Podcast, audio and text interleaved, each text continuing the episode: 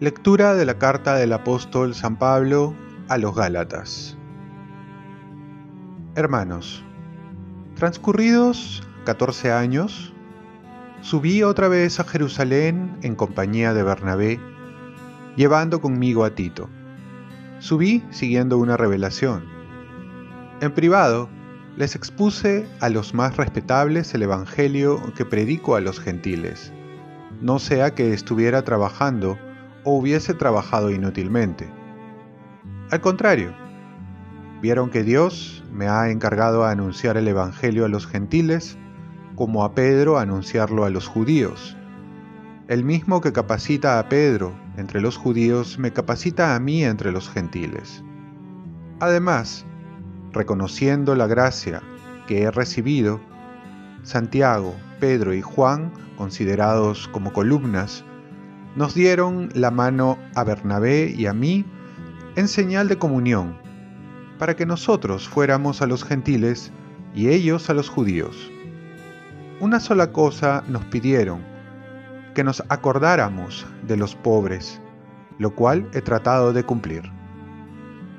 Pero cuando Pedro llegó a Antioquía, tuve que enfrentarme con él porque su conducta era censurable, ya que antes de que llegaran algunos de parte de Santiago, comía con los gentiles.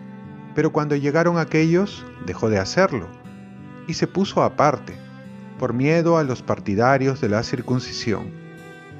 Los demás judíos lo imitaron en esa simulación, tanto que el mismo Bernabé se vio arrastrado con ellos a la simulación. Cuando yo vi que no procedían rectamente según la verdad del Evangelio, le dije a Pedro, delante de todos, si tú, siendo judío, vives como pagano y no como judío, ¿cómo obligas a los paganos a que vivan como judíos? Palabra de Dios. Salmo responsorial. Vayan al mundo entero y proclamen el Evangelio. Alaben al Señor todas las naciones aclámenlo todos los pueblos. Vayan al mundo entero y proclamen el Evangelio. Firme es su misericordia con nosotros, su fidelidad dura por siempre. Vayan al mundo entero y proclamen el Evangelio. Lectura del Santo Evangelio según San Lucas. Una vez, Jesús estaba orando en cierto lugar. Cuando terminó, uno de sus discípulos le dijo, Señor, enséñanos a orar como Juan enseñó a sus discípulos.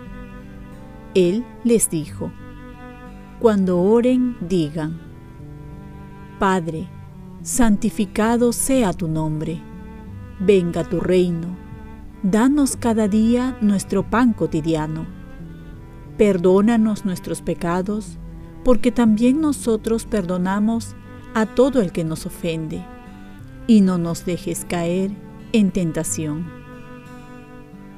Palabra del Señor.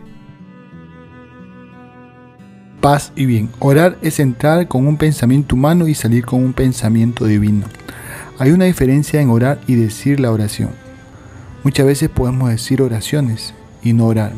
La primera es repetir frases, decirlas sin meditar lo que se está diciendo. Decirlo a los demás, pero no para uno mismo.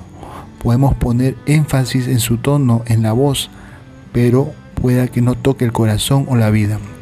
Muchas veces nos acostumbramos a decir oraciones por compromiso, por rutina y hasta como un monólogo, pero no como un encuentro. Orar es dialogar con Dios, es un encuentro. Como decía un autor, es entrar con pensamientos humanos y salir con pensamientos divinos. Aquí se produce algo. En la consonancia entre lo que se dice y lo que se piensa, la voz va en sintonía con el corazón. No es tanto repetir para afuera, sino para adentro. No es tanto para los demás, sino para uno mismo. La oración del Padre Nuestro Deberíamos orarlo entonces y no decirlo o simplemente repetirlo. Ya un padre de la iglesia decía que el Padre nuestro es la síntesis del Evangelio. Y aquí podemos encontrar todo lo que necesitamos en estas siete peticiones que nos llenarían la vida. Comenzando la oración con un sentimiento de hijo y considerarnos hijos amados para entrar en confianza con un Dios que es Padre y que vela y que nos ama más que cualquier Padre en la tierra. Continuar para ir entrando en la voluntad de Dios y no tratando de que Dios entre a nuestra voluntad. Y así pedir la liberación del pecado, del maligno, que es lo que más daño nos hace. Oremos, Dios Todopoderoso y Eterno, que desbordas con la abundancia de tu amor los méritos y los deseos de los que te suplican, derrama sobre nosotros tu misericordia, para que perdones lo que pesa en la conciencia y nos concedas aún aquello que la oración no menciona. Ofrezcamos nuestro día Dios Padre nuestro, yo te ofrezco toda mi jornada en unión con el corazón de tu Hijo Jesucristo, que siga ofreciéndose a ti en Eucaristía para la salvación del mundo. El Espíritu Santo sea mi guía y mi fuerza en este día para ser testigo de tu amor. Con María, la Madre del Señor y de la Iglesia, te pido por las intenciones del Papa.